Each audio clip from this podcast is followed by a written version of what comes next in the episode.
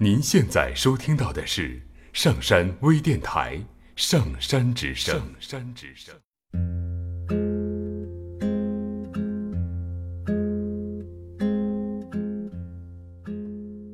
我有两个高中同学，男的叫罗格，女的叫墨菲。两人在高三谈恋爱，后来上了不同城市的大学。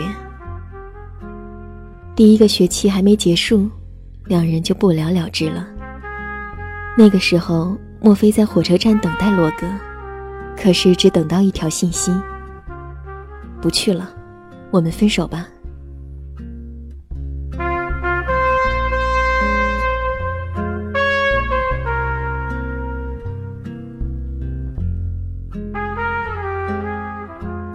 去年莫非到南京，我们喝了一会儿茶，之前打电话给罗格。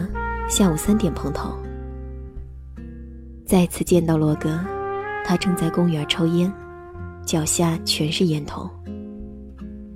罗格和太太闹离婚，太太约他到公园谈判，走的时候把他的车和钱包拿走，结果他身无分文，回不去。我们拦着出租车送他到家，怎么也打不开门。邻居说，他出门不久，他丈母娘就带着锁匠过来，把门锁给换了。原来，这只是一个调虎离山计。当天晚上我们喝酒，罗格慢慢哭了，说是他的错，阴差阳错找了小三，可太太也不是省油的灯，发现他在外面有女人后，窃听他手机，有次半夜醒来。太太拎把菜刀在床边盯着他，我们听得无言以对，不寒而栗。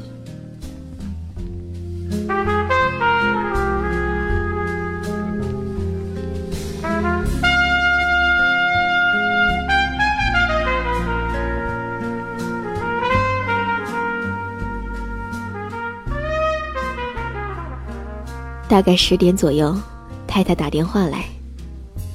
说离婚可以，家里两套房子，一大一小，一辆车，二十万存款。大房子留给罗格，其他车子、公寓和存款他要拿走。罗格挂了电话，和我们说了电话内容。莫非说，如果是他，就算把房子还给他，也要把房子里放一把火全烧干净，至少家具全砸掉，要还只还一个毛坯房。醉醺醺的罗格拍案而起，说：“根据他对太太的了解，他一定会这么干。”于是他强行拖着我们到那套小公寓，说明天要给太太，今天也要把里面全砸个痛痛快快。来到公寓后，罗格下不去手，这里有他们夫妻的回忆，一点点攒钱，长辈的首付。咬紧牙关还的贷款，罗哥举着锤子落不下来，抱头痛哭。借着酒劲儿，莫非问罗格：“当年为什么分手？”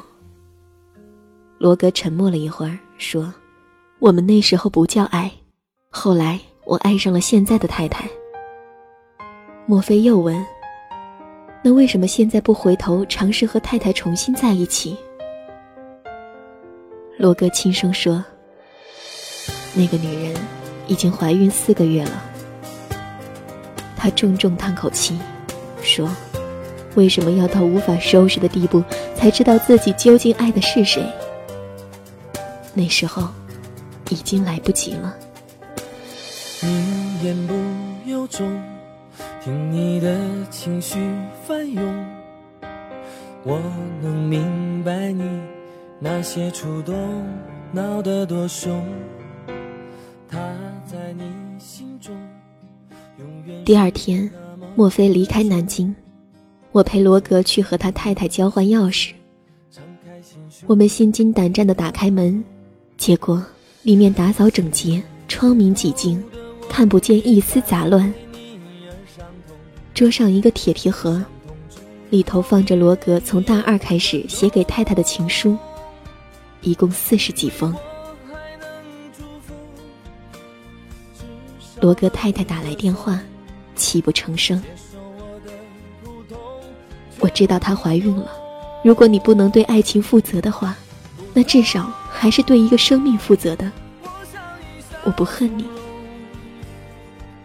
你去吧。罗格默不作声，泪流满面。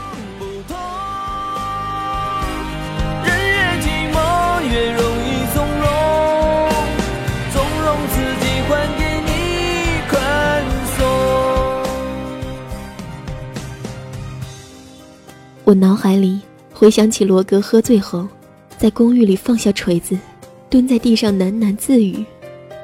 那个女人已经怀孕四个月了，为什么要到无法收拾的地步，才知道自己究竟爱的是谁？那时候已经来不及了。在伤痛之后也有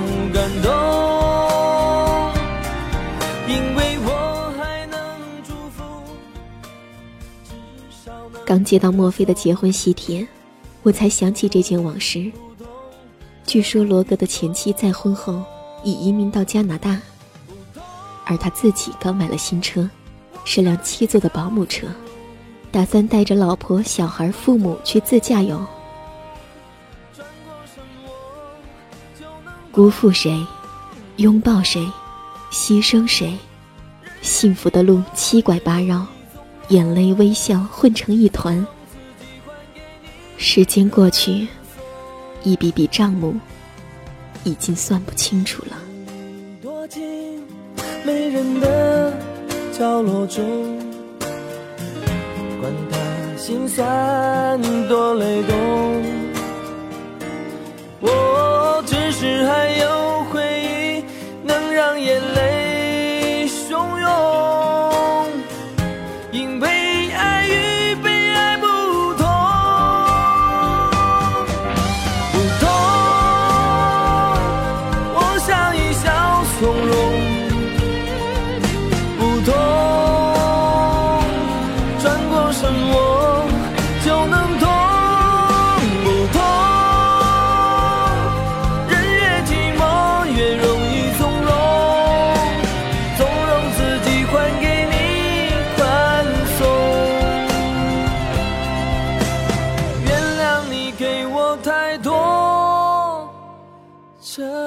中